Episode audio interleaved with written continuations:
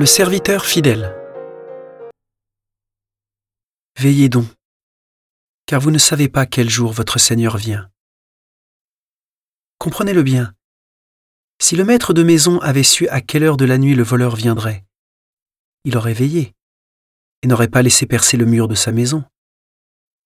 Tenez-vous donc prêt, vous aussi. C'est à l'heure où vous n'y penserez pas que le Fils de l'homme viendra.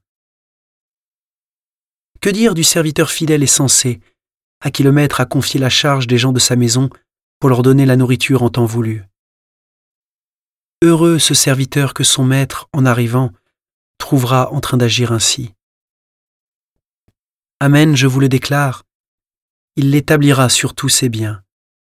Mais si ce mauvais serviteur se dit en lui-même, Mon maître tarde, et s'il se met à frapper ses compagnons, s'il mange et boit avec les ivrognes, alors quand le maître viendra, le jour où son serviteur ne s'y attend pas et à l'heure qu'il ne connaît pas, il l'écartera et lui fera partager le sort des hypocrites.